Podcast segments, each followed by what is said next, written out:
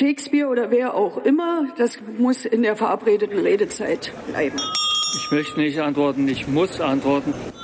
Man könnte fast meinen, das wäre Absicht. Lassen Sie eine Zwischenfrage zu. Mit Rechtsradikalen rede ich nicht. Hallo, das ist der Bundestalk, das politische Podcast des taz Parlamentsbüros jede Woche. Unterhalten wir uns hier darüber, was uns aufgefallen ist, was uns gefallen hat, was uns aufgeregt hat, was uns geärgert hat. Aber all diese Verben treffen für das, was wir heute besprechen, eigentlich nicht wirklich zu. Denn wir wollen über den großen Angriff der Hamas auf Israel mit sehr vielen ermordeten Juden und Jüdinnen reden. Und das ist etwas, was uns schlichtweg fassungslos gemacht hat und sehr beschäftigt, sehr nahe geht. Auch wenn die Zahl der, die bekannte Zahl der getöteten Israelis und inzwischen natürlich auch jener, die im Gazastreifen sterben, noch immer steigt. Schon jetzt ist klar, dass seit dem Holocaust nicht mehr so viele jüdische Menschen an einem einzigen Tag ermordet worden sind. Derzeit läuft eine Gegenoffensive der israelischen Armee. Zunächst ging es darum, die von Hamas besetzten Dörfer wieder zu befreien, wenn man das so formulieren will. Ähm, der Gazastreifen wird bombardiert. Äh, ja, es ist eine extrem schwierige Situation und die Auswirkungen des Ganzen sind äh, noch nicht wirklich abzusehen. Wir wollen heute darüber reden, was es bedeutet, was das psychologisch, politisch, weltpolitisch für die Region, für Israel, für Palästina bedeuten kann. Mein Name ist Bernd Pickert, ich bin Redakteur in der Auslandsredaktion der Taz und bei mir sind heute Susanne Knaul, ehemals Korrespondentin, seit vier Jahren wieder in Berlin. Ich war 30 Jahre lang in Israel, ganz kurze Zeit habe ich auch in Palästina gewohnt, im Westjordanland in Jericho und äh, seit vier Jahren, wie gesagt, wieder in Berlin und bist in der Meinungsredaktion der Taz heute. Äh, Judith Poppe, Korrespondentin für Israel und die palästinensischen Gebiete. Eigentlich vertritt mich gerade jemand dort, aber ich war bis vor zwei Tagen da. Ulrich Gutmeier, ich bin äh, Redakteur in der Kulturredaktion von der Taz, aber auch seit äh, geraumer Zeit äh, zur Hälfte im Politikressort Wochentaz. Äh, ich habe in den letzten 20 Jahren Israel recht häufig besucht und zuletzt war ich vor ungefähr sechs, sieben Wochen dort, um eine Reportage zu schreiben im Zuge der Protestbewegung. Ich sage vielleicht vor, vorab zwei Sachen. Zum einen, wir zeichnen diesen Podcast am Nachmittag des Mittwoch des 11. Oktober auf. Die Situation verändert sich sehr stark und sehr schnell. Äh, deshalb sage ich das dazu, äh, dass äh, ihr auch als Hörer und Hörerinnen wisst, in welcher, auf welchem Informationsstand wir derzeit sind und diskutieren. Und das Zweite, es wird euch bei der Vorstellung von uns Vieren aufgefallen sein, wir sind alle weder Israelis noch Palästinenser, sondern wir sind vier Deutsche, die sich aus einer Redaktions- bzw. aus einer journalistischen Perspektive von hier aus, aus Berlin darüber unterhalten, wie wir die Situation bewerten und wahrnehmen. Unabhängig davon, dass viele von uns natürlich persönliche Kontakte in Israel haben. Aber dennoch sind wir, sprechen wir nicht aus einer betroffenen Perspektive. Das, glaube ich, muss man einmal klar dazu sagen. Äh, das ist uns auch bewusst. Jetzt an diesem Nachmittag ist gerade eine neue Welle von Raketenangriffen auf Israel gemeldet worden durch äh, Hamas und äh, islamischen Dschihad. Ähm, ich habe es vorhin schon gesagt, die israelische Bom äh, Armee bombardiert im Minutentakt eigentlich Ziele in Gaza. Vor wenigen Stunden ist da das letzte funktionierende Elektrizitätswerk abgeschaltet worden. Ähm, die israelische Armee hat 300.000 äh, Reservisten mobilisiert, äh, massiert an der Grenze zu Gaza hin, Artilleriegeschütze und Soldaten. Es sieht so aus, als ob eine Bodenoffensive bevorstehen könnte. Auch darüber, wenn wir später sprechen. Aber zuallererst würde ich mal äh, gerne Judith fragen. Ähm, du bist vor, vor zwei Tagen relativ spontan mit deiner Familie nach Deutschland zurückgekehrt aufgrund der Situation. Aber am Samstag, als der große Angriff losging, am Samstag früh, warst du in Tel Aviv. Wie hast du die Situation erlebt, du und dein Umfeld? Also ich meine, äh, die meisten werden jetzt sozusagen den Samstag irgendwie schon präsent haben, weil er so oft erzählt wurde. Aber ähm, wir, wir sind halt um 6.30 Uhr von einem von der Sirene geweckt worden und keiner von uns wusste, dass das eine Sirene ist, die äh, sowas ankündigt. Ähm, wir sind in einen Schutzbunker gelaufen. Ich, es ist ja sehr unterschiedlich in Israel, ob man äh, einen Bunker im Keller hat oder in der Straße und so weiter. Wir mussten eben über die Straße laufen und das passierte einige Male an dem Morgen und ähm, äh, wir waren anfangs noch relativ ruhig. Man gewöhnt sich an diesen Alarm in gewisser Weise. Sogar ich, die jetzt wirklich keine ähm, gute Kriegsreporterin bin, sozusagen. Das ist nicht, ist nicht meine Stärke, aber äh, dann wurde so sickerten, wie gesagt, langsam die Nachrichten durch, dass das, dass das, dass, dass die Raketen ähm, eigentlich nicht das eigentlich Beunruhigende sind, sondern dass ähm, äh, sozusagen Hamas, ich sag wieder Terroristen, ich habe mir lange dieses Wort abgewöhnt, ähm, aber ich sag's jetzt einfach wieder, Hamas-Terroristen ähm, in Israel eingedrungen sind. Und es war dann anfangs nicht klar, wie viele das sind, aber wir, wir haben dann, also am Anfang dachten wir, okay, das sind fünf Leute irgendwie eingedrungen oder so.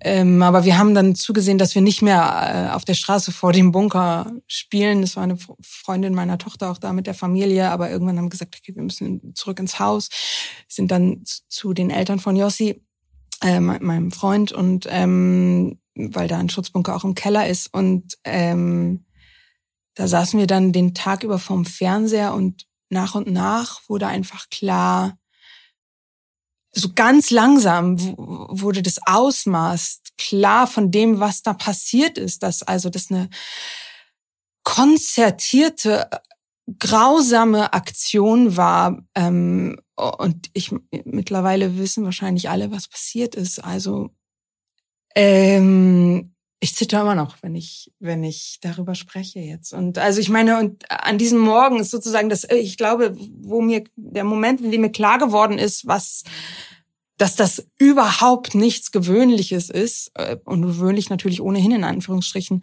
war, als im Fernsehen ähm, eine Stimme zugeschaltet wurde, also eine Frau zugeschaltet wurde aus einem Schutzraum aus dem Süden in Israel, die, die sozusagen geflüstert hat und gesagt hat, hier im Haus sind Terroristen, schickt die Armee, helft uns, unterstützt uns. Und diese Stimme wurde stündlich, also sie wurde immer wieder angerufen und immer wieder zugeschaltet und die Armee kam einfach nicht. Und äh, ja, so, so, ging, so, so ging das weiter. Ne? Für die nächsten, ich habe die Zeit ein bisschen aus dem Blick verloren. Ich glaube, die nächsten drei Tage, die ich dann noch da war, ähm, immer mehr Nachrichten von, von unglaublichen Bildern kamen durch und ähm, an sich war es sozusagen, ging es uns gut in Tel Aviv, ne? also in Anführungsstrichen natürlich. Es gab immer wieder Alarm, aber nicht zu vergleichen mit dem, was irgendwie im Süden passiert ist. Und jetzt, ähm, äh, wir sind ausgereist am Flughafen, da war die Hölle los. Ähm, Jetzt gerade wurde, es sind gerade Freundinnen von mir am Flughafen, die auch versuchen rauszukommen und ich, ich, ähm, es kam jetzt gerade in dem Moment kam nochmal Alarm, der auch am Flughafen kam und ich, ähm, ja, ich, was soll ich sagen? Es ist einfach furchtbar. Also ich glaube, wenn ich da kurz dazwischen gehen kann, äh, die Hamas ist ja eine äh, als Terrororganisation gelistet, aber nach dem, was wir in den letzten Tagen gesehen haben, äh, kann da wirklich äh, äh, keine Diskussion mehr darüber sein, das sind Terroristen, die haben das auf äh, Zivilisten abgesehen. Das ist keine Armee, die angreift und einen Krieg will, sondern das sind äh, Terroristen, die Terror verbreiten. Und zwar sehr erfolgreich im Moment. Hm. Erfolgreich ist ja in diesem Zusammenhang so ein schwieriger Begriff, aber ich verstehe, was du meinst in Ihrem Sinne erfolgreich. Im Sinne von, Sie konnten das überhaupt machen. Das ist ja so wie ich das mitgekriegt habe, auch eine der großen Debatten, die sofort losging. Wie konnte denn das passieren? Wie ist das möglich? Israel, was immer so stolz war auf seinen äh, guten Geheimdienst, der gerade im Gazastreifen und Westjordanland sehr gut vernetzt war und eigentlich frühe Warnzeichen immer bekam, äh, wenn irgendwelche größeren, größer angelegten äh, Aktionen von Hamas, islamischen Dschihad oder anderen anstanden. Und diesmal an über 20 Stellen konnte Hamas die, die Grenze durchbrechen, konnte diese unfassbaren Verbrechen verüben. Wie war das möglich? Was ist die, der, der derzeitige Stand der Debatte in Israel, wer auch immer jetzt möchte? Also, äh, also äh, äh, ich habe vorhin gerade erst einen Bericht gelesen oder eine Analyse von Joav Limor, der für dieses äh, rechts, rechte regierungsnahe äh, Anzeigenblatt äh, Israel Hayom äh, schreibt, aber der wirklich ein sehr kluger äh, Militärexperte und Analyst ist und der seit Monaten davor warnt und der sagt, dass äh, äh, das ist eigentlich nicht überraschend, weil äh, es ist ein absolutes äh, Chaos in dieser Regierung, die off-guard erwischt worden ist, die sich um den Gazastreifen nicht mehr gekümmert hat, die die Truppen im Westjordanland zusammengezogen hat und die völlig überfordert war. Die gesamte Militärführung war nicht in der Lage, schnell zu re äh, reagieren. Du hast gesagt, die Leute haben äh, darauf gewartet, die haben dort gesessen in diesen äh, Ortschaften viereinhalb Stunden lang haben die darauf gewartet, wo ist die Armee? Das ist einfach unfassbar und das liegt an der Regierung, die völlig überfordert ist und nicht handlungsfähig. Es gab auch Berichte jetzt, dass Netanyahu von Ägypten gewarnt wurde die haben so, also ein hoher Sicherheits, Sicherheitsbeamter, äh, ägyptischer Sicherheitsbeamter hat gesagt, äh, äh, Geheimdienst hat gesagt, äh, es wird was Großes passieren und äh, laut den Berichten hat Netanyahu reagiert, äh, reagiert mit den Worten, ähm, unsere Truppen sind in der Westbank, das ist schon alles okay und das, ähm, das macht. Dazu kommt, dass die ähm, wahnsinnig geschickt vorgegangen sind, die Hamas. Ja, also ich meine, das ist ja alles sozusagen digital abgesichert an dem zum Gazastreifen und die haben mit einer Drohne ähm, die, äh, diese die die die oh, digitalen Kameraknotenpunkt äh, zerstört. Daraufhin ist sozusagen alles lahmgelegt worden. Da die ähm, die Wachen an den äh, an den Stützpunkten konnten nichts mehr sehen.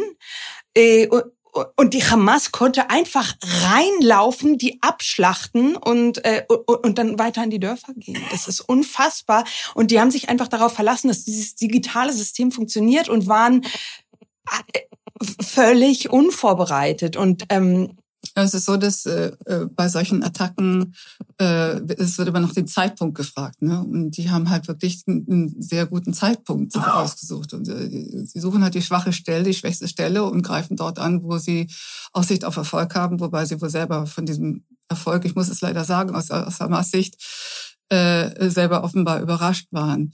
Und sie, äh, der Angriff war an einem Samstagmorgen, wo die Truppen zum Teil eben zu Hause sind und wo aber gerade in dieser Region eben viele äh, Ausflügler sind und äh, äh, da äh, Wanderungen machen und wo eben dieses Festival war. Also sie haben, äh, das war äh, unerwartet für die Hamas gut geplant und, äh, und äh, genau zur rechten Zeit trifft es diese. Zu dem Zeitpunkt würde ich jetzt auch gerne mal Uli mit reinbringen. Ähm, weil das, das war so die Frage. Ich meine, am Samstag, ja, im Schabbat äh, ist wahrscheinlich in Israel immer ein ganz guter Zeitpunkt, in wenn man zynisch sagen will, um sowas zu veranstalten. Ähm, aber nun genau jetzt, also 50, also am Yom Kippur eigentlich auch, äh, oder kurz nach, ne, äh, jetzt in diesem Fall, aber 50 Jahre nach dem Yom Kippur-Krieg 1973, ähm, war das der Grund oder was, was wie erklärst du es dir, Uli, warum jetzt dieser Zeitpunkt äh, genau gewählt wurde für so eine Geschichte, die ja lange vorbereitet gewesen sein muss? Das denkt man sehr sicher nicht spontan aus. Naja, ich meine, das kann man ja nur so äh, in der Symbolik des Terrors äh, genauso interpretieren. Das ist natürlich quasi ein äh, äh für die Jubiläum. Äh, und dann wiederholt man das da. Das ist natürlich ein, ein, ein Datum, was äh, in dieser zynischen Logik nahe liegt. Ne? Also so, anders kann man das nicht interpretieren. Also ein Zufall war das sicher nicht, würde ich denken. Also weil du hast ja gesagt, es war lange vorbereitet. Was ich interessant finde daran, ist ja die Diskussion jetzt äh, durch verschiedene Artikel, inwiefern ist es abgesegnet oder mitgeplant worden von Revolutionsgarden, also von, von, von Iran, die bekanntlich ja sehr starke Verbindungen haben und da auch immer mitsteuern. Ähm, und die haben ja auch einen äh, Sinn für symbolische äh, äh, ne, äh Zeichen. Bleiben wir mal kurz bei dem Thema. Also die USA haben bis jetzt gesagt, sie haben, also dass, dass der, der Iran äh, die Hamas unterstützt und den islamischen Dschihad unterstützt und das Hezbollah sowieso, das wissen wir. Das ist bekannt. Aber für eine direkte Mitplanung dieses Angriffes gäbe es laut US-Informationen bislang keinerlei Beweise, auch wenn es viele vermuten. Ähm, habt ihr andere Informationen, was das angeht? Also ich finde, es spricht eine, eine ganze Reihe einfach dagegen. Also äh, der Iran ist viel enger mit dem Dschihad Islam, äh, mit dem islamischen Dschihad äh, verbunden als mit der Hamas. Die Hamas nimmt sicherlich Geld und Know-how und Training und äh, Waffen gerne entgegen kann mir nicht denken, dass die sich von Teheran äh, was diktieren lassen, nicht solchen Angriff, wo sie selber ja dann äh, den größten Preis zahlen müssen. Dazu kommt, dass im äh, Iran die Schiiten sitzen und äh, die Palästinenser sind Sunniten. Die sind sich nicht unbedingt gut Freund. Gut, aber die Feindschaft des Iran zu Israel grundsätzlich, der Iran hat ja immer noch das erklärte Ziel, Israel von der Landkarte zu vertreiben. Da passt ja was zusammen. Der Feind meines Feindes ist mein Freund, ja, also das ist ein pragmatisches Vorgehen, aber dass sich äh, die Hamas, die eine lokale palästinensische Organisation ist, keine internationale, von Teheran diktieren lässt, jetzt schlagt ihr zu, das glaube ich nicht. Die Hisbollah, ja.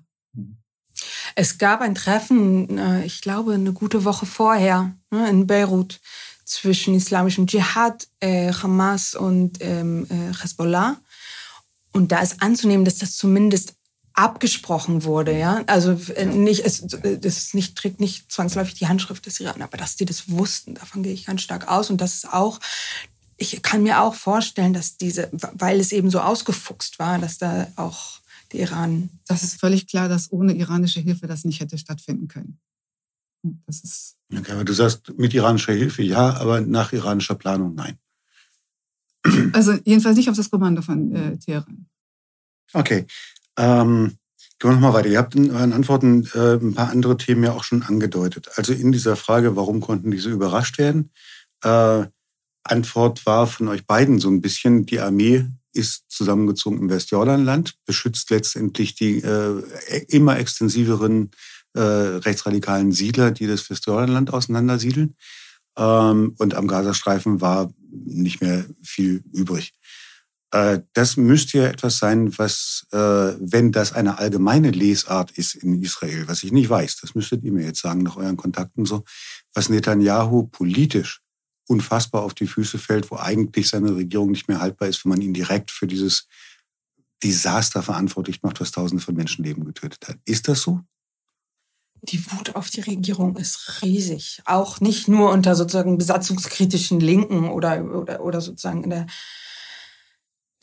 Demokratiebewegung jetzt, sondern auch wirklich darüber hinaus. Die, die, diese, dieses Versagen, das so, so grausame ähm, äh, Folgen hatte und hat, das, also das wird ihm angelastet. Auf den Beerdigungen, ah, ich habe einen, einen Sprechen hören auf der Beerdigung, der, der, der sozusagen gesagt hat, mein Bruder wurde von, von, von der Hamas ermordet, aber die, die Türen geöffnet. Dazu hat Netanyahu mit seiner Regierung.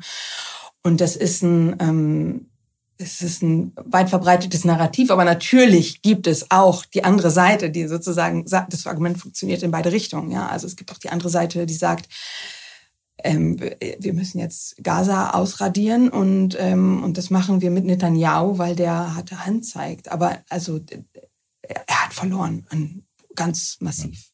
Ich habe ich hab nichts anderes gehört. Also von allen Leuten, die ich gesprochen habe, die haben genau das gesagt. Also dieses Versagen muss man ja Netanyahu anlassen. Er war die letzten äh, wie viele Jahre an der Regierung. Also wenn es jemand gibt, politisch Verantwortlichen, dann ist er das. Aber was ich gerade noch bekommen habe, heute ein Text von äh, Adam Raas, ein junger Historiker, der jetzt nochmal in dieser Debatte darauf hingewiesen hat, dass ja, äh, und das ist ja äh, äh, absurd und paradox, aber in der Logik von Netanyahu, Netanyahu ist derjenige, der Hamas immer stark gemacht hat, ne? weil das war das Vehikel, um äh, eine palästinensische Einheit zu verhindern. Äh, das war sein Interesse, dass die relativ stark sind. Der hat die Türen geöffnet, dass Katar das Geld rein, also es ist ja nicht nur Iran, Katar gibt sehr viel Geld in, in den Gazastreifen rein. Das hat er alles äh, sehenden Auges zugelassen mit einem äh, politischen Kalkül. Und auch das kommt jetzt wieder äh, na, aufs Tapet und wird diskutiert. Und das ist, das ist ein ganz wichtiger Punkt. Ja, diese, es gab gerade noch ein Abkommen. Äh, Hamas hat sozusagen gesagt, wir wollen mehr Geld von Katar. Und äh, alle waren beruhigt und haben gesagt, okay, die Hamas will eigentlich nur mehr Geld und dann ist alles gut. Die wollen uns überhaupt nicht mehr angreifen.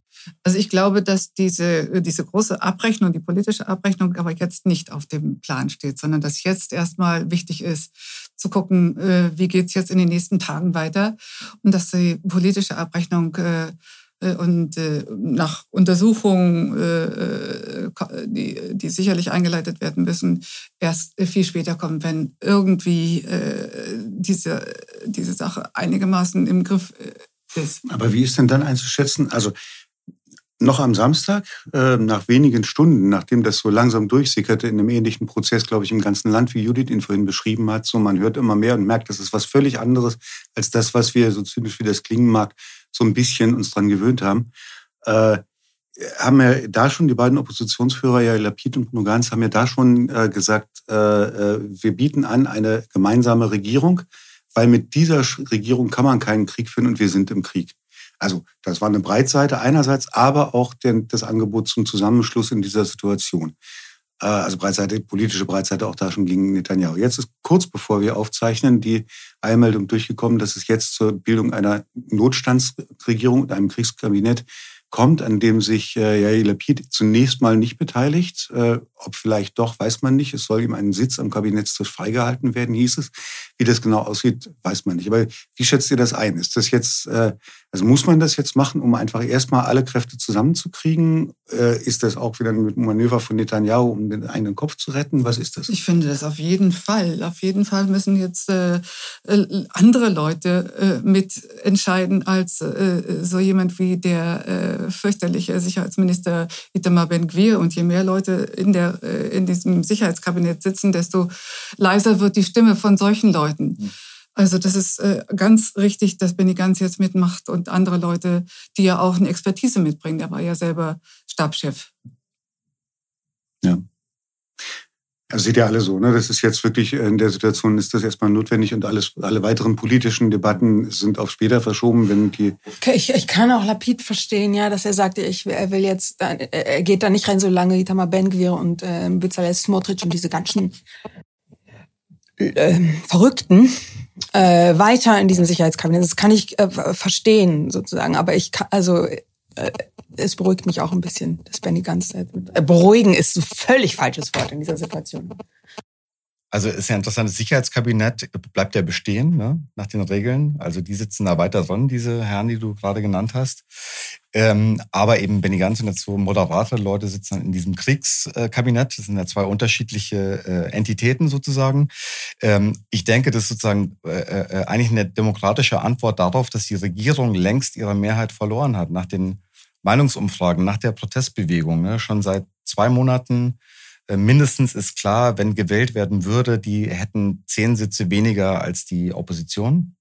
Die könnten diese Regierung so nicht mehr weiterführen.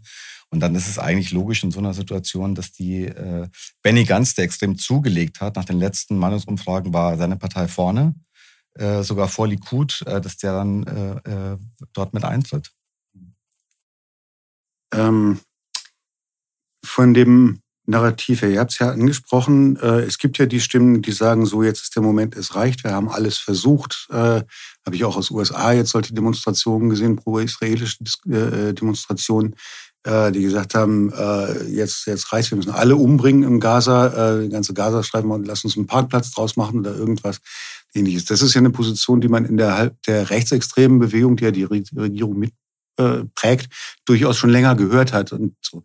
Ist das ein Narrativ, was jetzt, selbst wenn Netanyahu und seine Koalition vielleicht politisch geschwächt ist, weil sie eben diesen Angriff zugelassen haben, letztendlich trotzdem als Narrativ Zulauf bekommt? Ich denke ja. Also einerseits, äh, wie gesagt, ne, ist die Kritik an Netanyahu und seiner Regierung riesig und andererseits sind die Bilder so erschütternd, dass einfach dieser, diese Intuition zu sagen, macht Gaza dem Erdboden gleich, ähm, also so eine intuitive Reaktion, also viel, vielen viel leichter ähm, Nein, aus dem Mund vergessen, dass da ja noch einige Israelis vor Ort sind. Also es sind ja zwischen 100 und 150 Entführte äh, im Gazastreifen, äh, die wahrscheinlich auch genau jetzt dort äh, äh, untergebracht werden, wo Angriffe zu erwarten sind. Und ich meine, äh, da ist natürlich auch eine, äh, eine massive Gegenstimmung von, von Angehörigen und von Leuten, die sich solidarisieren mit den Familien, die sagen, stopp mal, vielleicht kann man ja doch irgendwie die noch retten und verhandeln. Ja gibt es. Ja, ich auch ja, ja, es gibt wahnsinnig viele Aufrufe, gerade auch für äh, Petitionen. Ja. Habe ich auch gehört, dass Leute sagen, eigentlich müsste man einen Waffenstillstand machen, um diese Lage zu, zu klären ne, in, in Gaza jetzt. Die, die Frage ist halt, äh, äh man muss unterscheiden, glaube ich. Es gibt diesen ultrarechten Diskurs sozusagen, finish them, Nikki Haley, äh, ne, Kandidatin für den, äh, äh, ne, also Republikanische Partei, Präsidentschaftskandidatin in den USA. Finish them, das ist so dieser ganz krasse Diskurs, macht die platt. Ähm, und dann gibt's aber noch einen pragmatischeren, wo es halt äh, die Frage ist, muss man jetzt die Kommandostrukturen, wenn man das überhaupt kann, äh, jetzt mal endgültig äh, äh, quasi ausradieren, der Hamas, äh, was halt nicht so einfach ist in so einem Gazastreifen. Das, das ist die Frage. Ich meine, ja. es ist ja immer wieder äh, Berichte von in all den verschiedenen Auseinandersetzungen der letzten Jahre, dass äh, die Hamas halt grundsätzlich militärische Einrichtungen in zivile Gegenden bringt, äh, was ein Kriegsverbrechen ist im Übrigen äh, die dann von den Israelis bombardiert werden, oft nach Warnung vorneweg. Äh, es gibt ja tatsächlich diese Anrufe, wo Leute aus dem Haus gewarnt werden, in zwei Stunden äh, wird euer Haus bombardiert, verlasst das Haus. Findet wahrscheinlich nicht immer statt, wüsste ich nicht, wie das logistisch zu stemmen sein sollte, aber das stattfindet, ist, glaube ich, doch verbirgt. Aber gleichwohl, äh, sobald du in zivilen Gegenden untergebrachte Militäranlagen bekämpfst, bekämpfst du damit auch automatisch zivile Infrastruktur und letztendlich auch Zivil Leben von Zivilisten und äh, hast dann natürlich selbstständig auch wieder die Bilder produziert, die wiederum die halbe Welt gegen Israel aufbringen. Mit äh, vielen getöteten Kindern im Gazastreifen. Die Bevölkerung ist wahnsinnig jung. Es gibt unglaublich viele Kinder dort.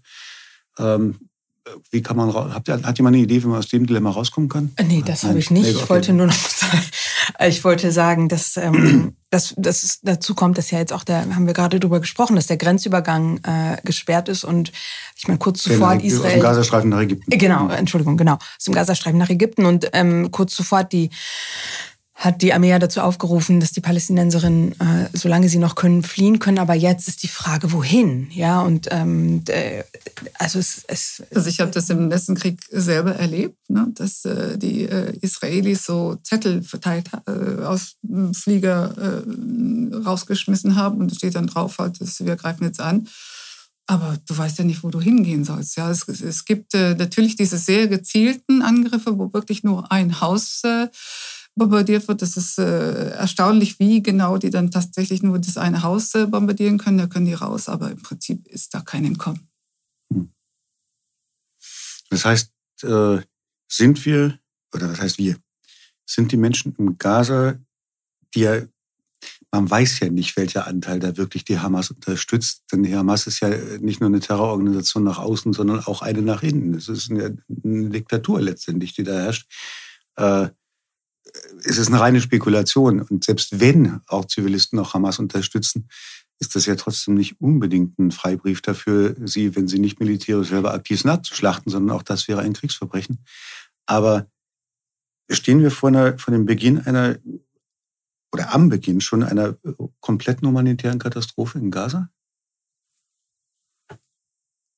Wenn der Gazastreifen komplett abgeriegelt ist, keine Elektrizität mehr hat, Wasserkraftwerke, Klär Kläranlagen ausfallen, bald kein Essen ja, mehr reinkommt. Natürlich. Also ich meine, ich würde da noch mal ganz kurz zurückgehen. Ja. Äh, die äh, Hamas ist gewählt worden, ne? mehrheitlich gewählt worden zu einem Zeitpunkt, wo der Gazastreifen gerade mal ein halbes Jahr befreit worden ist von der Besatzung von Siedlern. Der war genau das, was die Palästinenser immer wollten, nämlich äh, eine, ein autonomes Gebiet komplett mit Grenzbereich. Das war 2005, richtig?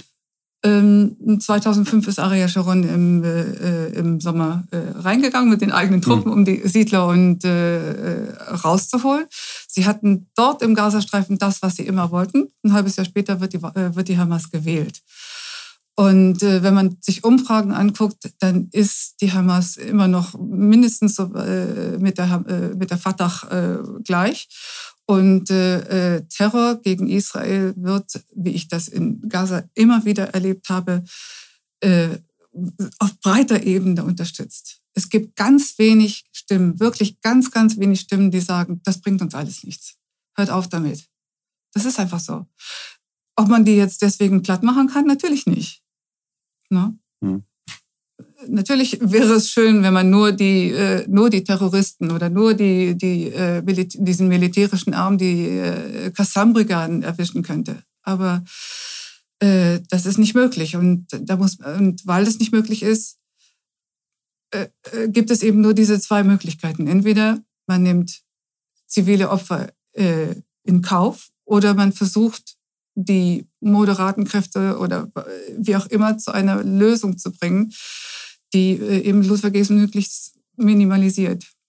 Gibt es denn moderate Kräfte, die man ansprechen könnte? Also äh, im Gazastreifen habe ich da wirklich sehr wenig äh, gesehen. Es gibt im Westjordanland Hamas-Leute, die äh, schon äh, für die Zwei-Staaten-Lösung äh, reden. Äh, es gibt auf jeden Fall moderatere Kräfte. Also es gibt die politische Führung und es gibt auch innerhalb der politischen Führung äh, der Hamas äh, moderatere Kräfte. Und es gibt die, die einfach nur kämpfen wollen, die Qassam-Brigaden. Und die, das denke ich auf jeden Fall, die müssen verboten werden. Bei jeder, bei jeder Art von, von Regelung müssten die äh, äh, Kämpfer entmilitarisierung, es muss eine Entmilitarisierung geben, sonst wird es nicht funktionieren. Nochmal auf deine humanitäre Frage. Ich habe vorhin gerade gelesen in Herr Aratz äh, vor einer halben Stunde, dass Ägypten angeboten hat, äh, humanitäre Hilfe über diesen besagten äh, Grenzübergang nach Gaza zu bringen. Ähm, also die haben schon sich auf die Situation jetzt eingestellt, dass Israel das ja abgeregelt hat. Ähm, und natürlich muss auf irgendeinem Weg dort, äh, ne, also Nahrung und Treibstoff und ähnliches natürlich dahin gebracht werden. Es geht da gar nicht anders. Also das jetzt nur so als kleine Zusatzinformation. Okay. Wenn, gehen wir mal davon aus, es würde eine Bodenoffensive tatsächlich kommen. Also nach vielen Jahren würden die Israelis mit Bodentruppen wieder in Gaza reingehen, sei es, um ihre eigenen Geiseln auch zu befreien, sei es, weil man auf der Luft dieses offenbar existierende ausgezweigte Tunnelsystem so nicht erwischen kann, jetzt aus einer militärischen Logik heraus. Was glaubt ihr? Natürlich ist das Spekulation. Wäre das der Beginn einer neuen Okkupation Gazas, die länger andauern würde, oder wäre es eine äh, Operation, die in einigen Wochen äh, irgendwie ein Ende finden könnte und mit einem erneuten Abzug enden würde. Also ich glaube nicht, dass jemand äh, äh, wieder auf die Idee kommt, den Gazastreifen äh, zu besetzen. Es gibt diese Stimmen, aber das ist natürlich der völlige Wahnsinn, weil dann hast du immer äh, ständigen, ständige Tote, ständige Kämpfe. Und die Erfahrung lehrt nach etlichen Kriegen, die es dort gab, dass es eine massive Bodenoffensive geben wird, viele, viele Tote und dass sie danach abziehen und danach ist alles, wie es vorher war. Seht ihr das genauso? Ich kann mir irgendwie dieses Szenario vorstellen, dass die, dass der Gaza, dass sie den Gazastreifen besetzen, aber ich weiß nicht, wie das also was werden soll. Aber das, ist, ich meine, wir haben schon so viel Verrücktes von dieser Regierung erlebt, dass ich das nicht ausschließen würde, dass sich die verrückten Stimmen durchsetzen.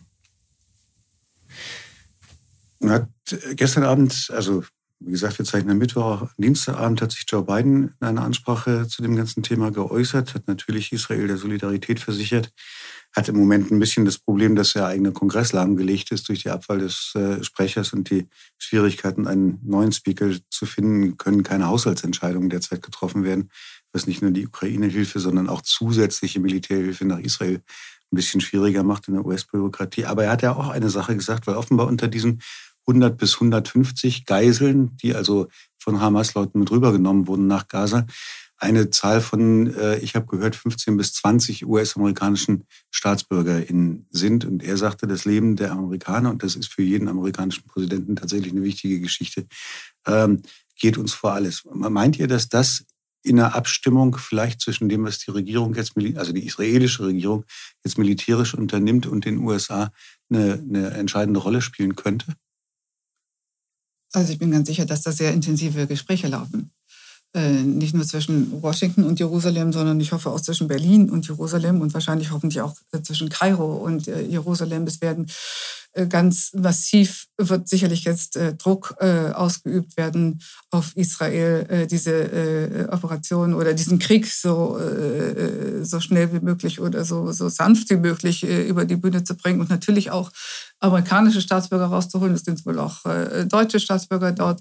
Und äh, äh, Ägypten hat ja da äh, sich auch in der Vergangenheit profiliert und die Hamas hat ja auch schon signalisiert, dass man jetzt äh, eventuell äh, einen Waffenstillstand äh, dem zustimmen würde. Also ich bin ganz sicher, dass da ganz viel an diplomatischen Anstrengungen äh, im Moment läuft. Ob sich nicht dann ja da äh, reinreden lässt, das ist wieder eine ganz andere Frage. Ja, insofern sind wir bei dem Punkt von vorhin, ist ganz gut, dass Benny Ganz und andere da jetzt äh, mit in dieser Regierung sind. Ne? Reden wir nochmal über das, was wir vorhin schon immer mal wieder angedeutet hatten, äh, Reaktionen aus der israelischen Zivilgesellschaft auch. Es war, glaube ich, dieser Samstag der erste seit vielen, vielen, vielen Monaten, an dem nicht Zehntausende, wenn nicht Hunderttausende von Israelis gegen diese Regierung aus Anlass erstmal der Justizreform, aber längst ja gegen die Regierung in Gänze auf die Straße gegangen sind. Ähm, es gab vorher die ganzen Aufrufe von Seiten der Opposition auch an die Reservisten, den Dienst zu verweigern. Äh, das ist ja jetzt erstmal alles weg.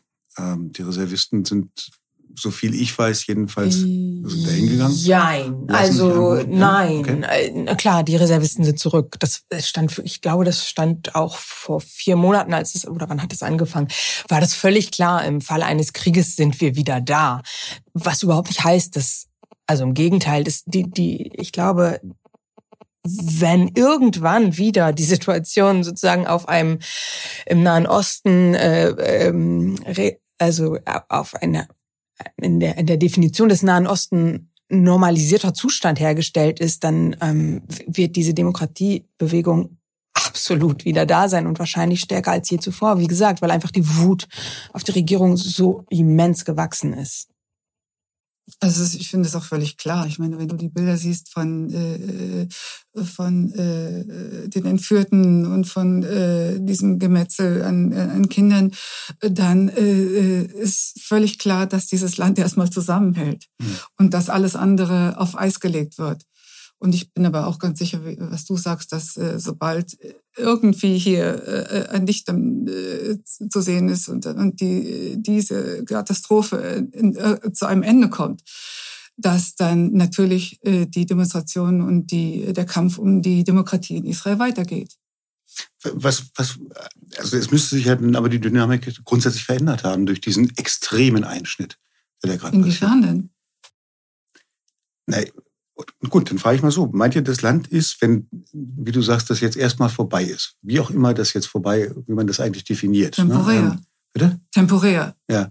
Ähm, dann ist das Land doch nicht mehr das gleiche wie vorher. Wenn es äh, so eine Retraumatisierung, wie Uli sie angesprochen hat, also zum zweiten Mal nach Yom Kippur äh, stehen wir plötzlich hilflos, äh, äh werden wir hilflos überfallen, können uns nicht äh, in einem Maße wehren äh, mindestens 1300 äh, unserer Aber wenn du Netanyahu dafür verantwortlich machst, was ja der große Teil der Richtig. Bevölkerung ja. tut, dann kannst du ja nicht Seite an Seite mit ihm stehen, sondern du klagst ihn an Richtig. und sagst, ja. du bist dafür verantwortlich. genau darauf wollte ich hinaus, ob sich die Dynamik durch diesen Einschnitt, weil vorher hatte man ja den Eindruck, ja, die öffentliche Meinung hat sich, hat sich äh, gegen ihn gewandt, Uli hat die Umfragen zitiert, diese geht es ja auch schon seit vielen Wochen, wenn nicht Monaten so, dass mhm. äh, Netanyahus Koalition in den Umfragen keine Mehrheit mehr hätte, wenn er denn neu wählen müsste. Und dann macht er ja lieber alle möglichen noch so verrückten Zugeständnisse, äh, dass er äh, wenn wir eine eigene Armee zugesteht, äh, lieber als dass er die Koalition aufbricht, um selbst auch nicht ins Gefängnis zu gehen, weil er ja immer noch seine seine äh, Bestechungs- und ähnlichen Prozesse da äh, zu gewärtigen hat und und und wenn jetzt so etwas passiert, was auch noch auf sein Konto geht, dann muss das doch noch mal eine andere Wucht und Dynamik bekommen als vorher. Wir können die noch nicht absehen, ne? weil gerade ist sozusagen, das, das ist jetzt, das ist so ein Ausnahmezustand, dass wir das nicht absehen können. Aber garantiert äh, hat es, hat es, hat es eine, einfach eine neue Wucht. Das ist völlig, völlig offensichtlich. Es wird viel davon abhängen, wie sich das entwickelt in den nächsten Wochen. Ne?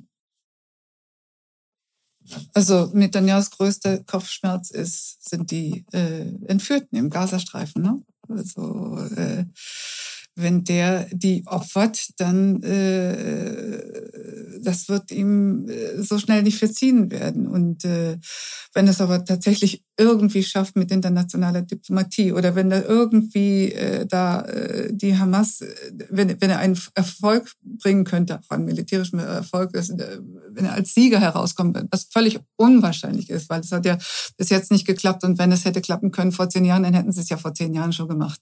Von daher äh, ist die Perspektive für Netanyahu nicht sehr rosig, nicht besser als jetzt, obwohl die Gut-Leute jetzt schon sagen, das ist alles nur gut für ihn.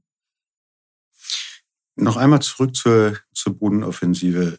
Es hieß immer, ich habe das gelesen, ich weiß nicht, ob es stimmt, die Hisbollah im Libanon habe immer gesagt, eine Bodenoffensive, eine israelische nach Gaza rein, sei für sie eine rote Linie, die sie dazu bringen könnte, tatsächlich in diesen Krieg von Norden aus mit einzusteigen ist das, glaubt ihr das? Ist das glaubwürdig oder ist das eine leere Drohgebärde? Was meint ihr?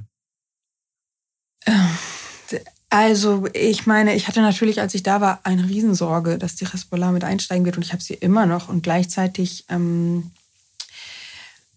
gibt es auf jeden Fall viele Analystinnen, die sagen, die Hezbollah und Iran wird sich sozusagen wird jetzt nicht das Pulver verschießen, das sie für andere Dinge reserviert haben, nämlich im Fall eines Angriffs auf äh, die Atomanlagen im Iran oder sozusagen das, was sozusagen ihr ihr Anliegen ist. Und deswegen ähm, geht da jetzt so ein, es ist ja so ein bisschen so ein, ähm, Sie, sie, sie, greifen immer wieder an, aber nicht besonders stark und die und Israel antwortet aber auch nicht sozusagen besonders stark und äh, sie machen da so einen ganz ähm, merkwürdigen Tanz und äh, gleichzeitig kann die Situation aber bei sozusagen einem einem, einem falschen Schritt äh, völlig eskalieren und sie können doch gezwungen sein, einzusteigen.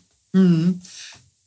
Also die Hisbollah entscheidet das ja nicht alleine. Das entscheidet äh, die Führung in Teheran. Und äh, äh, wenn sie das äh, wollte, dann wäre der Zeitpunkt ja am letzten Samstag günstig gewesen, ne? dass man Israel gleich an zwei Fronten angreift. Also ich hm, konnte mir schon vorstellen, was du vorhin gesagt hast, dass äh, Teheran informiert war zumindest. Und äh, dann hätte die Hisbollah eben schon am Samstag zu, angreifen können, dann wäre das Chaos noch schlimmer, als es so, äh, so schon ist. Die Frage ist, äh, welches Interesse Teheran jetzt daran hätte. Äh, und Teheran hat ja äh, gerade in den letzten Wochen mh, diplomatische äh, Versuche, äh, Fühler ausgestreckt in Richtung Saudi-Arabien. Da ist die Frage, ob die das jetzt auf Eis legen wollten. Und das wäre auf jeden Fall die Konsequenz. Hm. Es geht nur darum, ist das jetzt für Teheran günstig oder nicht. Die Spoiler schießt aber eben äh, vorwiegend noch auf unbewohnte Gegenden, die signalisiert, wir sind auf eurer Seite. Aber das ist alles nicht ernst zu nehmen. Seht ihr alle genauso? Hätte ich noch eine Anschlussfrage, weil du auch Saudi-Arabien gerade erwähnt hast. Eigentlich war ja dieses äh, inzwischen dann fünfte Abrams-Abkommen, äh, also Abkommen von Israel mit arabischen Nachbarstaaten, was losging mit, was war es, Bahrain und äh, Vereinigte äh, Arabische Emirate. Emirate.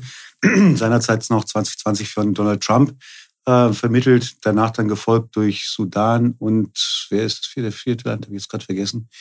Ähm, äh, es sollte jetzt eigentlich das fünfte und sicherlich das bedeutsamste geben, nämlich mit Saudi-Arabien, war eigentlich in den letzten Zügen. Jetzt gehen eigentlich alle davon aus, dass es aufgrund der jetzigen Situation erstmal passé ist. Äh, in der arabischen Welt wird sich in den nächsten Wochen eine Menge Aufregung tun, auch auf der arabischen Straße angesichts der Bilder, die sicherlich aus dem Gazastreifen äh, durch die Gegend gehen werden, sodass jetzt nicht der Zeitpunkt dafür ist. Das ist ja für Iran tatsächlich eine gute Entwicklung. Denn ein Abkommen Israel, äh, Saudi-Arabien mit wieder auch der Stärkung Saudi-Arabiens als wichtigstem US-amerikanischen Partner stimmt. in der Gegend ist für Iran nicht unbedingt wünschenswert. Und das Ziel ist ja schon erreicht. Ja, war, war das mit, das wollte ich ganz am Anfang eigentlich fragen, habe ich da aber vergessen, kann das mit ein, Grund gewesen sein, für uns über den Zeitpunkt unterhalten, also die Symbolik um Kippurkrieg einerseits, war das auch? Habe ich aber oft gehört, dass Leute das genau äh, so interpretiert haben, dass dieses Abkommen mit Saudi-Arabien äh, weil Hamas hat sich ja auch so geäußert, ne? also alle äh, arabischen äh, Nationen aufgefordert, eben nicht mit dem zionistischen Feind zu kooperieren äh, und das zu sabotieren. Da habe ich, das habe ich schon öfters auch mal gehört und gelesen, ja.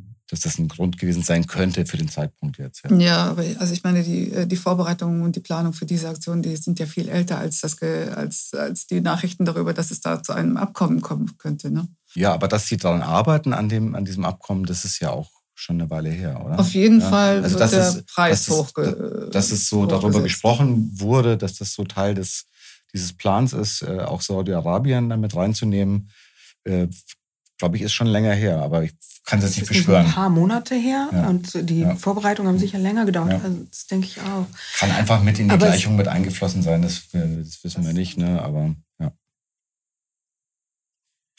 Wie seht ihr also in den letzten Jahren war ja äh, die Rolle der palästinensischen Autonomiebehörde unter Führung von äh, Mahmoud Abbas eine denkbar kleine.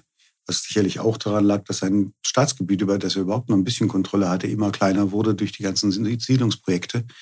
Er hat sich äh, zwar nicht hinter die Angriffe gestellt, so würde ich das vielleicht nicht interpretieren, aber natürlich äh, die israelische Aggression auf Gaza äh, verurteilt in seinen Worten. Ich glaube, so waren seine Worte.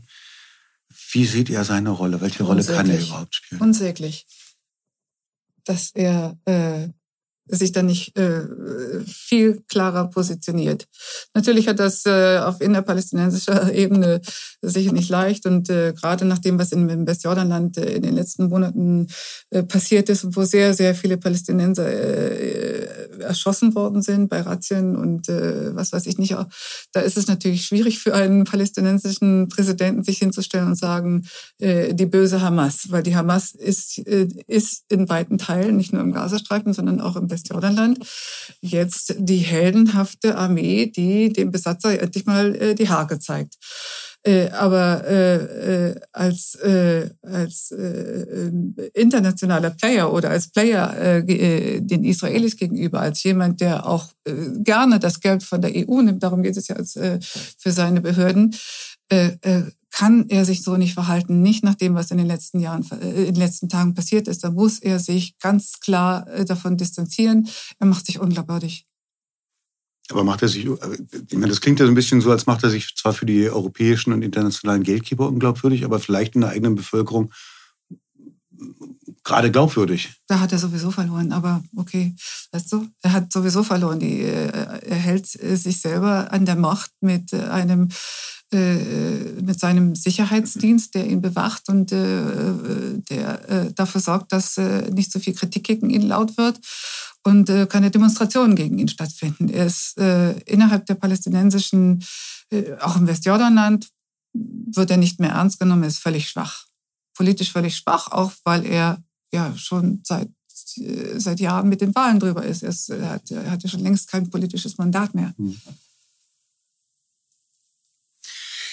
Gerne äh, noch, noch zwei Sachen mit euch diskutieren. Einmal eine Frage, die innerhalb sowohl der Bundesrepublik als auch der EU gerade ähm, diskutiert wird, nämlich ob die humanitäre Hilfe, die Entwicklungszusammenarbeit auch mit den palästinensischen Gebieten inklusive dem Gazastreifen äh, eigentlich weitergehen kann oder ob sie eingestellt werden soll angesichts dessen, was passiert ist. Was habt ihr da für eine Position zu? Also ich glaube, das wäre fatal.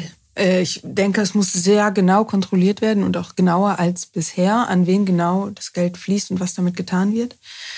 Aber das auszusetzen ähm, wär, wäre wäre eine Katastrophe, weil wir dürfen auch wirklich nicht vergessen, dass, dass im Gazastreifen wirklich unhaltbare Zustände herrschen und die noch unhaltbarer zu machen, produziert auch keine Friedenskämpfer. Ja, ich finde, äh, man muss da wirklich unterscheiden. Also wenn es äh, projektgebundene Hilfszahlungen sind, äh, die auch Friedensarbeit zum Beispiel fördern oder, oder Frauenarbeit oder, äh, oder äh, Gesundheit und Bildung, wie zum Beispiel diese UNRWA, diese UN-Flüchtlingsorganisation, die eben die Schulen äh, leitet, dann äh, ist da gar keine Frage, obwohl natürlich sicherlich auch einige Lehrer äh, Hamas-affin äh, sind, aber da, das ist unterm Strich einfach eine ganz, ganz wichtige Arbeit. Da wird äh, die, äh, die, die nächste Generation äh, äh, ausgebildet, die sowieso schon wenig Perspektiven hat. Bei der EU-Förderung für die PA, für die palästinensische Autonomie, Behörde. Da würde ich sagen, da kann man wirklich mal ein bisschen genauer hingucken. Da fließt nämlich auch sehr, sehr viel Geld nach Gaza, nämlich an all die äh, Beamten, die früher im Dienst der Fatah standen und die jetzt seit äh, 2007 nicht mehr arbeiten können. Das sind einige Zehntausend Beamte, die seit 2007 nicht mehr arbeiten und jeden Monat ihr Gehalt bekommen. Lehrer, Angestellte, die eben unter der Hamas nicht arbeiten, konnten, weil die Hamas gesagt hat, ihr, äh, wir übernehmen jetzt. Und wo Abbas auch ganz klar, Mahmoud Abbas ganz klar gesagt hat, wer für die Hamas arbeitet, der kriegt kein Geld mehr. Haben die meisten gesagt, und ich habe einige von denen getroffen, dann lassen wir es lieber. Da verlassen wir uns auf das Geld, was natürlich auch wichtig ist. Wenn da 50.000 Leute ein Gehalt krieg, kriegen, dann leben da äh, 500.000 Menschen davon. Aber ich habe einige getroffen, die sagen, ich habe jetzt nichts zu tun, dann mache was anderes, ne? die noch zusätzlich was arbeiten. Das ist völlig irre völlig irre, dass die äh, weiter finanziert werden. Da muss, da, äh, da fließen Gelder ins Leere. Aber der, der, der Vorwurf oder die Befürchtung, die jetzt ja so vielfältig geäußert wurde, war ja nicht so sehr das wäre ja ein alter Vorwurf eigentlich an jegliche Entwicklungszusammenarbeit mit Ländern, die äh, einen hohen Grad an Korruption haben oder ähnliches. Da bereichert sich irgendjemand dran, als landet in dunkle Kanälen. Sondern hier war es ja die konkrete, äh, der konkrete Vorwurf, äh, auch dieser Angriff von Hamas jetzt am letzten Wochenende sei durch deutsche Entwicklungsgelder mitfinanziert, weil Hamas äh, letztendlich dann. Das halte ich für, also für deutsche Entwicklungsgelder, das halte ich für äh, Unsinn. Ich würde eher auch denken, also was, was man seit vielen Jahren hört, Problem ist eher die Korruption, äh, äh, ne? wo dann Villen gebaut werden oder so, aber das ist keine Terrorfinanzierung, das ist ein unliebsamer Nebeneffekt von, von so. Ne? Also wenn Geld fließt von irgendwo nach irgendwo, wo man es nicht so genau kontrollieren kann. Ich würde so gerne als, als letzte Frage, und ich hoffe, ihr, ich bin, bin mir nicht ganz sicher, ob diese Frage irgendwie viel zu zynisch ist. Aber wenn man äh, mal versucht, irgendwie aus dieser absoluten Katastrophe, die sich da gerade ähm, entwickelt, eine Hoffnung zu entwickeln, also so Krise als Chance, sowas, ja. Gäbe es ein Szenario oder könntet ihr euch ein Szenario vorstellen, wo man sagt, dieser Einschnitt, dieses Blutvergießen, was da jetzt stattfindet, stattgefunden hat, in den nächsten Tagen, Wochen sich entwickeln wird, bringt doch eine Veränderung in die vollkommen festgefahrene Dynamik rein, die vielleicht auch einen guten Ausgang haben könnte, einen besseren als bisher? Ja, also ich könnte mir schon vorstellen, dass der, äh, der Gazastreifen könnte ja komplett anders aussehen. Der hat ja äh, Ressourcen, nicht nur Gasvorkommnisse äh, an der Küste, sondern die haben ja diesen wunderbaren langen Streifen, äh, da könnt äh, am, am, Mittelmeer lang, das ist ein äh, wunderbarer Sandstrand dort, der ist jetzt allerdings verseucht, weil äh, es keine Kläranlagen gibt. Aber äh, der Gazastreifen hat wirklich das Potenzial, äh, auf eigene, wirtschaftlich auf eigene Füße zu kommen. Und dazu bräuchte es aber natürlich ein internationales Zugtun, also Länder, Firmen, Unternehmen, die bereit sind, dort zu investieren und die aber, äh, wo die Bedingungen geschafft werden. Wo Bedingungen geschafft werden, wie ich am Anfang schon gesagt hätte, hatte, äh, zum Beispiel, dass äh, die bewaffneten Truppen verboten werden, dass die, dass es eine entmilitarisierte Zone gibt, dass eben äh, Investitionen auch wirklich dauerhaft äh, gesichert sind. Es gab ja schon äh, nach, der, nach, der, äh, nachdem Arafat dorthin kam, äh, ganz zu Beginn des Osler Prozesses einige äh, Firmen, Mercedes war dort, es gab einen Flughafen, es gab etliche Firmen, die dort investiert haben und dann gab es wieder Terror und, und Krieg und äh, alles ist zerstört worden und es kommt niemand mehr hin. Aber es gibt eben, es besteht dieses Potenzial. Und äh, da muss man die, die, einfach die Bedingungen schaffen, dass äh, äh, da ein vernünftiges, äh, in, dass Investitionen eben äh, langfristig garantiert werden und äh, dass dort äh, äh Lebensmöglichkeiten geschaffen werden, die auch Perspektiven für die jungen Leute bringen. Ägypten hatte zum Beispiel auch mal in Aussicht gestellt, äh, ein Stück von der Wüste zur Verfügung zu stellen, um da Sonnenkollektoren hinzustellen, ja, um, de, um den Gazastreifen. Das ist ja, da ist ja, stand ja immer die Sonne. Das ist völlig irre, dass da kein Strom ist. Äh, das ist, äh, es ist wirklich eine Frage von äh, Goodwill und Investitionen. Du hast eben so, so, so schön gesagt, da müssten einfach mal die Bedingungen dafür geschaffen werden. Und dann sagst du, äh, Kassam-Brigaden verbieten und dann nach Hamas-Regierung werden die nicht verboten werden. Wer soll das tun? Brauchst du einen Regime-Change vorher? Wie soll der herbeigeführt werden? Kann, muss der von außen herbeigebombt werden? Die Erfahrungen damit sind nicht so besonders gut in anderen Weltgegenden. Also du, ich glaube nicht, dass es, dass da ein Weg langfristig an der politischen äh, Führung im Gazastreifen vorbeiführt, weil die einfach die Mehrheit hinter sich haben. Die Hamas hat die Mehrheit hinter sich. Das, es wird ohne die Hamas nicht gehen. Man muss äh, früher oder später mit, den, mit der politischen Führung verhandeln. Das geht nicht anders. Okay, dann gibt es aber nur diejenigen, die sagen, okay, dann schlussendlich würde Hamas sogar noch belohnt für diesen schrecklichen Angriff. Unter Bedingungen, dass sie nämlich die Kassam-Brigaden verbietet oder sich von denen trennt. Was meint ihr? Das ist halt generell ein Problem, ne? eigentlich schon seit vielen Jahrzehnten, äh, was ich oft gehört habe, dass es natürlich generell das Problem ist, ähm, überhaupt für, für sowas wie einen palästinensischen Staat, Du kannst keinen funktionierenden Staat ähm, äh, gründen, wenn es bewaffnete Gruppen gibt, die nicht unter der Hoheit des Staatsoberhaupts sind. Und das ist einfach de facto der Fall, auch in der Westbank. Ne?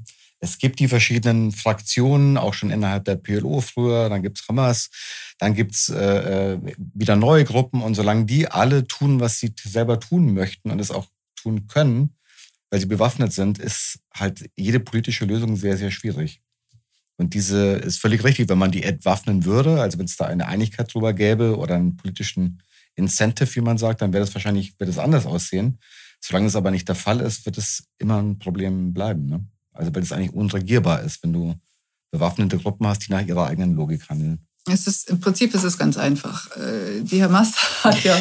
Jetzt aber. Naja, also es ist natürlich nicht einfach, aber äh, die, die Ansage war ganz klar, nachdem die Hamas gewonnen hatte, die Wahlen, äh, dass äh, es drei Bedingungen gibt, nämlich äh, die, äh, den, die, den, den Kampf einstellen, Israel anerkennen und die Friedensabkommen, äh, die es bis dahin gab, anzuerkennen. Das sind die drei Bedingungen, äh, die Israel gestellt hat und die auch Deutschland gestellt hat, um mit der Hamas zu kooperieren. Das sind doch die, gleichzeitig die berühmten drei Neins der Hamas. Ne? Ja, ja. Äh, das, darum geht es. Wenn sie das tun, dann kann man mit denen verhandeln. Wenn sie das nicht tun, dann nicht. Und das ist natürlich im Moment eher unwahrscheinlich, dass sie das tun. Judith, was meinst du? Also kann, kannst du dir was vorstellen, so diese, äh, diese Katastrophe derzeit so als kathartisches Moment für etwas, was vielleicht doch eine Dynamik zum Besseren bringt? Nee, jetzt gerade als Susanne das jetzt so ähm, in so blumigen äh, Bildern ausgemalt hat, hatte ich kurz einen Hoffnungsmoment, aber tatsächlich habe ich überhaupt keine Hoffnung, äh, da, dass sich da irgendwas tut. Ich, ähm, ich, ich, ich, ich ich sehe die Zukunft von Israel-Palästina wahnsinnig düster gerade. Und ich kann mir noch nicht so richtig vorstellen, was und wann, wann und was dieses danach sein wird. Aber dass ähm, Gaza, also dass sozusagen ein Palästina geben wird unter einer Regierung, die äh, den bewaffneten Kampf, äh, die dem absagt und und es gibt sozusagen Frieden? Naja, es geht, das ginge natürlich nur mit einer, äh, mit einer äh, breiten äh, internationalen Initiative. Und auch der israelischen Regierung, by die äh, Katar mit einfließt. Und ja, äh, letztendlich bräuchte man wahrscheinlich auch den Iran dazu. Aber wenn man Saudi-Arabien da, äh, dabei hätte, dann wäre schon eine ganze Menge geholfen. Das ist natürlich alles sehr rosig. Aber äh, das sehe ich, das, einen anderen Weg sehe ich nicht. Aber siehst du den Weg? Siehst du ihn tatsächlich? Das werden die nächsten Wochen entscheiden. Wir, wir, wir können es nur, von hier aus können wir das nur weiter beobachten. Für heute danke ich euch, dass ihr, dass ihr da wart und äh, uns teilhaben lassen an den Einschätzungen, den Beobachtungen, den, der Expertise, die ihr über viele Jahre dort gesammelt habt. Die Situation ist können wir uns nicht schöner reden, als sie ist. Haben wir, glaube ich, auch nicht. Aber das war der Bundestalk für heute. Wir bedanken uns bei Daniel Fromm für die Produktion und bei Anne Fromm für die Redaktion. Teilt uns gerne in sozialen Netzwerken, äh, wenn euch der Podcast gefällt. Das ist gut, wenn wir von mehr Leuten gehört werden. Fragen, Lob oder Kritik oder auch Vorschläge ähm, gerne an bundestalk.taz.de. Und Geld, wenn ihr welches habt, äh, könnt ihr uns auch gerne zukommen lassen, weil wir machen das zwar äh, für euch umsonst zum Hören, aber wir können es trotzdem nicht ganz umsonst machen. Aber wenn ihr auf taz.de geht, findet ihr dort Taz das freiwillige Bezahlmodell. Da könnt ihr uns gerne was zukommen lassen. Das war eine besondere Woche, weil wir in dieser Woche zwei Bundestalks produziert haben. Äh, ihr habt vielleicht schon gehört, den von Sabina am Orde moderierten Bundestalk als Nachlese zu den Wahlen in Bayern und Hessen am vergangenen Wochenende. Jetzt haben wir, weil es uns sehr, sehr wichtig war, über Israel gesprochen. Nächste Woche geht's weiter. Bis dahin. Schönes Wochenende. Vielen Dank. Noch nicht Moment. So, damit ist das jetzt hoffentlich auch erledigt.